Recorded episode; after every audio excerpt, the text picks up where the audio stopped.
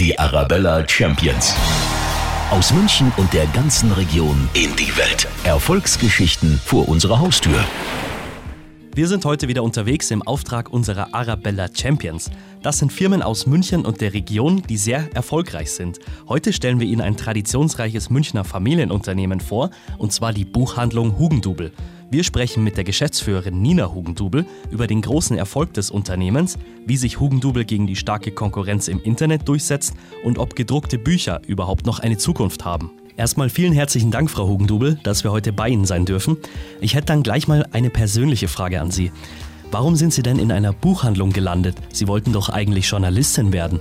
Das war ganz interessant. Mein Vater dachte irgendwann über seine Nachfolge nach, wie er das alles organisieren und regeln möchte, als ich noch in, mit, mit Anfang 30 in New York war und ähm, für eine große Verlagsgruppe dort gearbeitet habe. Und da fragte er mich, kannst du dir das vorstellen? Und ich wollte nicht Nein sagen, weil ich eher Sorge hatte, dass ich vielleicht das dann irgendwann bereuen könnte.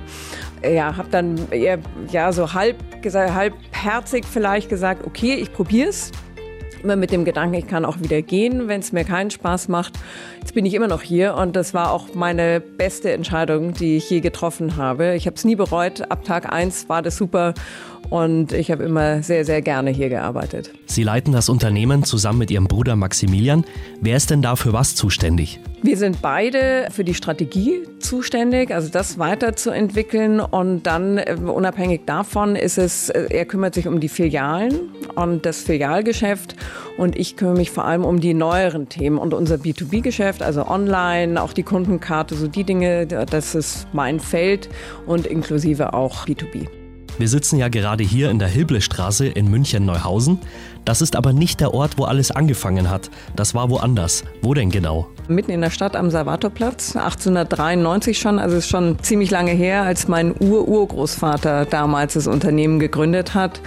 Und also mitten in der Stadt mit einer Buchhandlung. Wie kann man sich denn diese Buchhandlung von früher vorstellen? War die eher groß, eher klein? Wie sah das aus? Können Sie uns das mal beschreiben? Es war wie früher alle Buchhandlungen eigentlich äh, relativ klein, relativ beengt auch, weil da alles gebündelt war. Also waren die Büros und die Buchhandlungen waren alles in einem. Und äh, man muss sich die Buchhandlung damals so vorstellen, nicht offene Regale und Leseecken, wo man sich hinsetzen kann und einfach schmökern kann, sondern Bücher waren eigentlich hinter Glas, waren in Schränken eingesperrt und äh, es war ein bisschen wie in einer Apotheke. Wenn man dann ein Buch haben wollte, musste man danach fragen. Dann bekam man das und fast war es so, dass wenn man es angefasst hat, musste man es auch kaufen. Ganz anders als heute, die, die Geschäfte. Und ja, also eher so, so ein bisschen wie eine Apotheke vom Gefühl her. Wo gibt es überall Hugendubel-Filialen in Deutschland? Überall eigentlich, bis nach Flensburg. Und der einzige weiße Fleck ist Nordrhein-Westfalen. Da sind wir nicht. Warum das? Da ist so viel Buchhandel, dass wir gesagt haben, da müssen wir nicht auch noch hin. Es ist gut besetzt mit Buchhandlungen, die kennen wir natürlich auch alle gut. Und deswegen sind wir da nicht auch noch hingegangen. Sie haben mehr als 150 Filialen in ganz Deutschland. Welche davon ist denn die größte? Die größte Filiale ist inzwischen in Frankfurt mit 4.500 1000 Quadratmetern, auch über mehrere Stockwerke. Ähnlich wie früher der Marienplatz, so vom Gefühl her. Es waren auch beides alte Kinos, die umgebaut wurden äh, in Buchhandlungen. Und das hat an beiden Orten sehr, sehr gut funktioniert. Haben Sie eigentlich eine Lieblingsfiliale, also wo Sie besonders gerne sind? Jetzt im Moment natürlich der Stachus, weil ganz neu und ganz neues Konzept und für uns auch ein Riesenexperiment und die mag ich sehr, sehr gerne. Und jetzt freue ich mich dann im Sommer machen wir in Berlin eine ähnliche Filiale auf, im ähnlichen Konzept.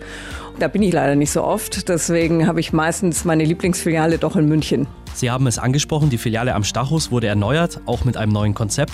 Was wurde denn da verändert? Was ist denn jetzt neu? Wir denken in Welten, nicht mehr so sehr in Warengruppen wie früher, sondern versuchen wirklich vom Kunden her zu denken, uns zu überlegen, wie kauft der Bücher. Haben auch ganz viele Kunden befragt, um genau das rauszufinden.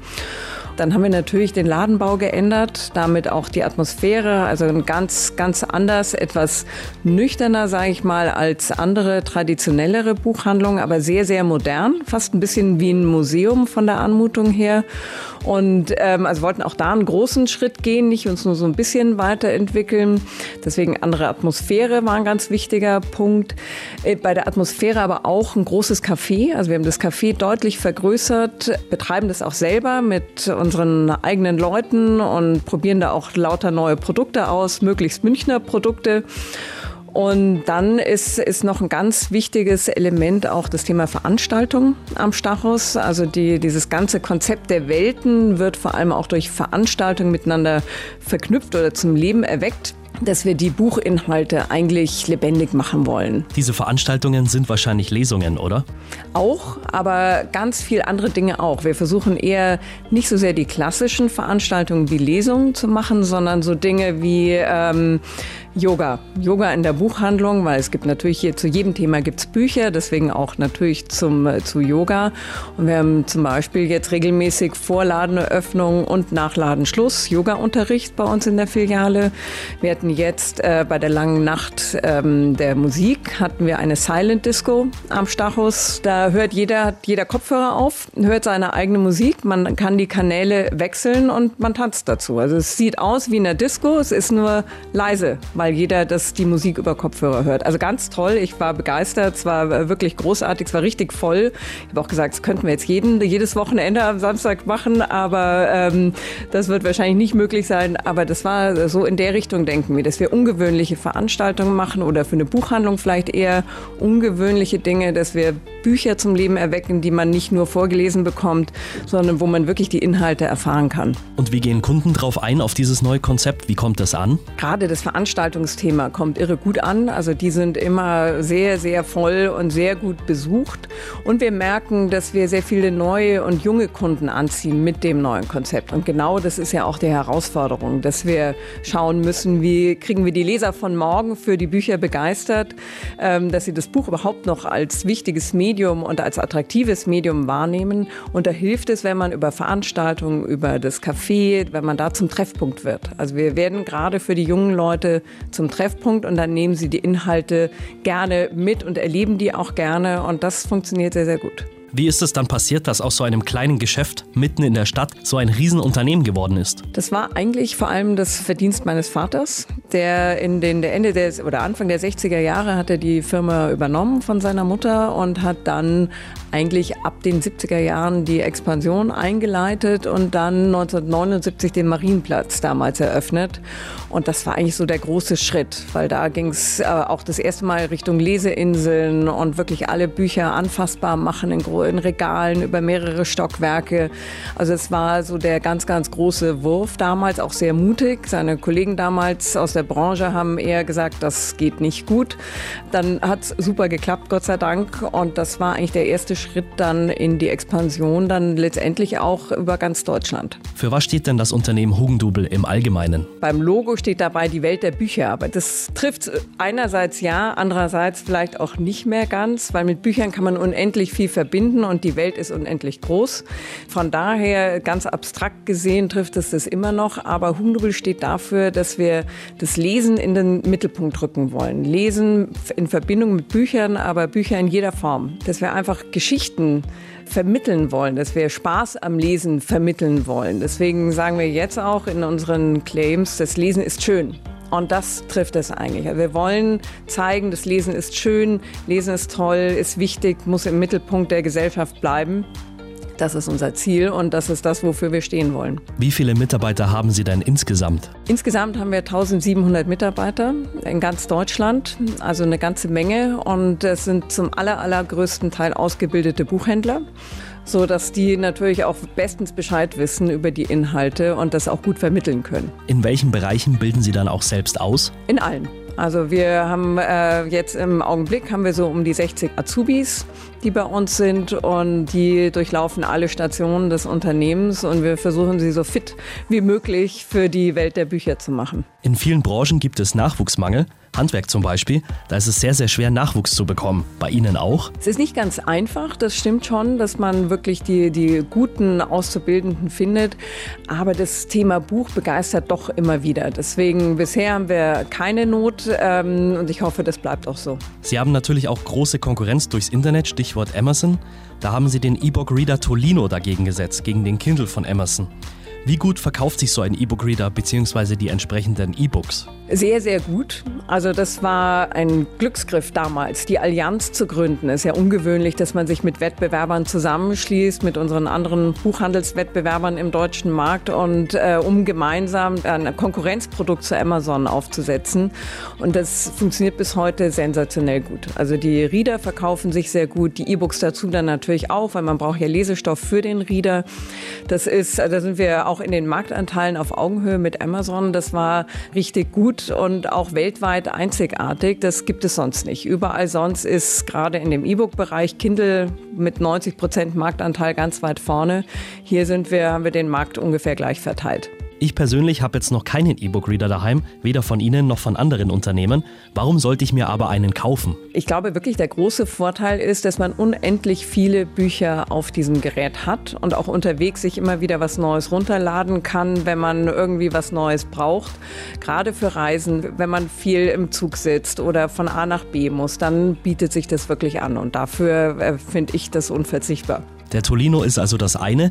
Was tun Sie sonst noch, um sich gegen die Konkurrenz aus dem Internet zu behaupten? Ich glaube, unser ganz, ganz großer Vorteil sind unsere Mitarbeiter. Also, dass wir einfach ganz, ganz viele buchbegeisterte Menschen bei uns im Unternehmen haben, die das auch gerne transportieren und gerne vermitteln. Und das müssen wir versuchen auf allen Kanälen. Wir haben natürlich auch einen Online-Shop, dass wir auf allen Kanälen genau das vermitteln, dass da die persönlichen Empfehlungen, die persönlichen Vorlieben auch der Menschen, die bei uns arbeiten, dahinter stehen. Weil das macht den Unterschied zur zur Zweidimensionalität des Internets und der Maschine, der riesigen und sehr, sehr guten Maschine, die bei Amazon dahinter steht. Bei uns sind die Menschen ganz, ganz stark involviert und ähm, stehen da auch im Vordergrund. Und das müssen wir mehr und mehr und noch besser herausarbeiten. Jetzt gibt es ja bei Ihnen bestimmt auch Ladenhüter, also Bücher, die sich gar nicht verkaufen. Und auf der anderen Seite absolute Bestseller. Was verkauft sich denn besonders schlecht und was besonders gut? Das ist ganz unterschiedlich. Erstens hängt es wirklich vom Standort ab. Wo, in welcher Stadt ist man? Ist man in einer großen Filiale, in einer kleinen? Ist es ein Center? Ist es, ist es in der Innenstadt? Also davon hängt ganz viel ab und natürlich auch von den Themen drumherum. Also wenn jetzt Europawahl ist, dann es werden Bücher zu Europa sehr gut verkauft. Wenn das Thema vorbei ist, dann werden wir die nicht mehr verkaufen. Das ist tatsächlich relativ schnelllebig. Auch manche Bestseller entwickeln sich, ohne dass man das vorher wüsste. Das ist dann Mund-zu-Mund-Propaganda von Kunden untereinander. Also es ist ganz interessant. Es ist nicht leicht vorhersehbar, was läuft gut, was nicht. Ein Harry Potter Band weiß, wusste man dann irgendwann, der nächste wird sich sicher sehr gut verkaufen. Da muss man viel da haben, aber das ist nicht bei jedem Buch gleich. Und das ist nicht auch nicht so leicht vorhersehbar absehbar, welche Trends entwickeln sich. Ich habe mal gehört, dass Kochbücher immer gut gehen sollen. Ist das bei Ihnen auch so? Ja, also da sind die Bestseller vielleicht sogar noch am ehesten vorhersehbar, zumindest wenn es ein großer, berühmter Koch ist. Das sind dann immer Bestseller. Sonst hängt es eher von den Trends ab. Wenn dann irgendwie die vegane Küche kommt, dann werden natürlich ganz viele Bücher dazu geschrieben und dann kristallisieren sich da Bestseller natürlich auch raus zu dem Thema. Das ist dann nicht mehr so leicht vorhersehbar oder teils überraschend, was sich dann gut entwickelt. Aber bei Köchen weiß man von vornherein, das geht immer. Welche Bücher lesen Sie am liebsten oder haben Sie vielleicht sogar ein Lieblingsbuch? Ich lese eigentlich gerne Romane. Also ähm, Romane, manchmal auch ein Krimi, aber eher so die, die klassische Belletristik. Das ist, das ist eher so meins. Und dann eigentlich vor allem in den Ferien, weil im normalen Leben komme ich eigentlich nicht dazu. Was glauben Sie, sagen wir mal so in 10 oder 20 Jahren, wird es dann noch gedruckte Bücher geben oder lesen wir dann alle nur noch E-Books? Ich glaube, wir werden noch gedruckte Bücher haben, weil der Charme des Buches und das Besondere des gedruckten Buches, das wird immer bleiben. Ich merke das auch bei meinen eigenen Kindern, die lesen natürlich auch auf dem E-Reader hin und wieder, aber wenn sie die Wahl haben, lieber gedruckt. Die haben auch gerne ein Buch in der Hand und deswegen glaube ich schon, dass es die gedruckten Bücher weiter geben wird. Ähm, Ähm, wie viele davon und wie verteilt es dann ist zwischen E-Books und gedruckten Büchern, es wird sich zeigen, aber gedruckte wird es geben. Was ist denn die Erfolgsformel von Hugendubel? Ich glaube tatsächlich, dadurch, dass wir ein Familienunternehmen sind, denken wir langfristig und können dadurch gut unternehmerische Verantwortung mit unternehmerischem Mut verbinden und können agil und beweglich sein, äh, ohne den Fokus aufs Lesen aus dem Auge zu verlieren, aber sind nicht so getrieben durch Quartalszahlen oder ähnliches, so dass wir an manche Themen einfach anders rangehen können und Konzepte ein bisschen anders entwickeln können als wahrscheinlich unsere Wettbewerber. Dann noch ein kleiner Blick in die Zukunft. Was wünschen Sie sich für die nächsten Jahre? Dass ganz, ganz viel gelesen wird, dass das nicht ausstirbt, das Interesse am Lesen und dann am Buch, in welcher Form auch immer. Also da bin, das ist mir ganz egal und dass Menschen sich gerne treffen und sich über diese Themen und übers Lesen und über die Inhalte austauschen. Und da wollen wir ein Treffpunkt sein, äh, den wir bieten, damit sich die Leute da treffen können und eben in der Umgebung sich über die Bücher und das Lesen und die Inhalte austauschen können. Dann sage ich vielen Dank, Frau Hugendubel, dass Sie sich die Zeit genommen haben für das Interview und wünsche Ihnen und Ihrem Unternehmen weiterhin viel Erfolg und alles Gute für die Zukunft. Danke, danke Ihnen. Radio Arabella.